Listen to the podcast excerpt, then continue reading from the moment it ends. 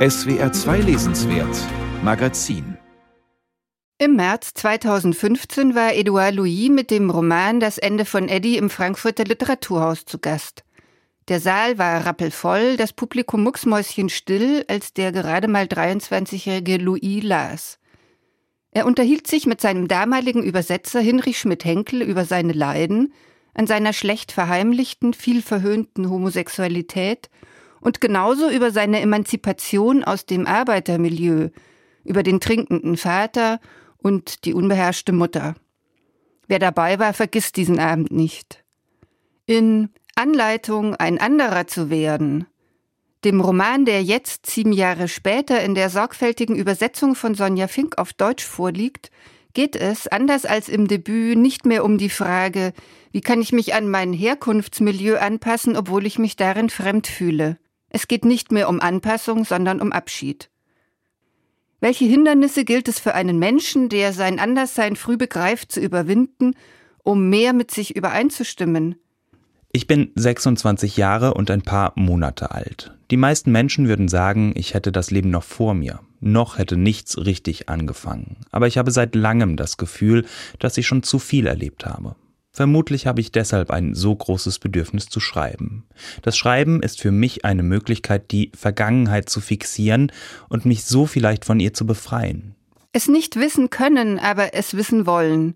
Vielleicht könnte man so die verborgene Motivation des Autors umreißen. Er analysiert, warum er zu denjenigen gehört, die ihr Milieu hinter sich lassen wollen, ja, es müssen. Eddie, wie der Vorname des Autors Edouard Louis ursprünglich lautete, hält die Armut, die Einfalt, die laufenden Fernseher in seiner Familie schon als Kind einfach nicht mehr aus. Er findet dank guter Notenaufnahme im Gymnasium. Er findet dank der Schauspielerei, vor allem aber in der Mitschülerin Elena, eine hochgebildete Freundin, bei deren Familie er zeitweise unterschlüpfen darf. Dort adaptiert er gierig alle Möglichkeiten, den Bildungsaufstieg anzugehen. Er beginnt wie verrückt zu lesen. Elena wird ihm eine treue und fast symbiotische Freundin, von der er alles übernimmt, was ihm zur Flucht aus seiner Familie verhilft. Er weiß, er muss seinen Habitus ändern, um das Milieu zu wechseln. Also tat ich für das Lachen dasselbe wie für den Dialekt. Ich übte. Ich beschloss ein neues Lachen zu erlernen, allein durch Willenskraft. Jeden Tag stellte ich mich vor den Spiegel und übte anders zu lachen. Leiser, mit geschlossenem Mund, weniger expressiv. Ich übte ein Lachen, das besser zu meinem neuen Leben passte, zu meiner neuen Welt, zu Elena und zur Dringlichkeit meiner Metamorphose. Die Dringlichkeit dieser Metamorphose verfolgt man in Edouard Louis Roman mit großer Aufmerksamkeit und Bereitwilligkeit. Und auch die Grausamkeit, derer es bedarf, etwas zurückzulassen, Menschen zurückzulassen. Louis beschreibt seine Erzähler und Hauptfigur präzise und mit hohem Stilbewusstsein. Er ist extrem reflexionsfähig und reagiert auch in der Wahl der sprachlichen Mittel auf die tiefgreifenden Veränderungen. Immer wieder wechseln in den vier Teilen des Romans die Perspektive und das Genre. Vom Memoir zur Selbstbefragung des Erzählers in den imaginären Gesprächen vor dem Spiegel bis hin zu einer Art Brief an den Vater, mit dem Louis sich auch einreiht in die Tradition Kafkas, werden immer neue Tonarten angestimmt – Veränderungen in der Sprache gespiegelt. Das erhöht die Spannung und akzentuiert die widersprüchlichen Empfindungen des Erzählers, gibt seinem überaus dringlichen Wunsch zur Veränderung Nachdruck. Im französischen Originaltitel kommt das noch deutlicher als in der deutschen Übersetzung zum Tragen. Changer mit Tod. Der Wunsch nach Rettung wird zum alles Beherrschenden. Meinen Namen ändern auf dem Amt? Mein Gesicht verändern? Meine Haut verändern. Tattoo? Lesen. Jemand anders werden. Schreiben? Meinen Körper verändern. Meine Gewohnheiten ändern. Mein Leben verändern. Jemand werden. Edouard Louis erzählt bei aller Nüchternheit ergreifend vom Versuch, sich so umzubauen, dass man gerettet ist vor der Armut, der Scham, der Ausgrenzung. Konkret kann dieser Versuch auch bedeuten, die zu verraten, die einem Gutes wollten.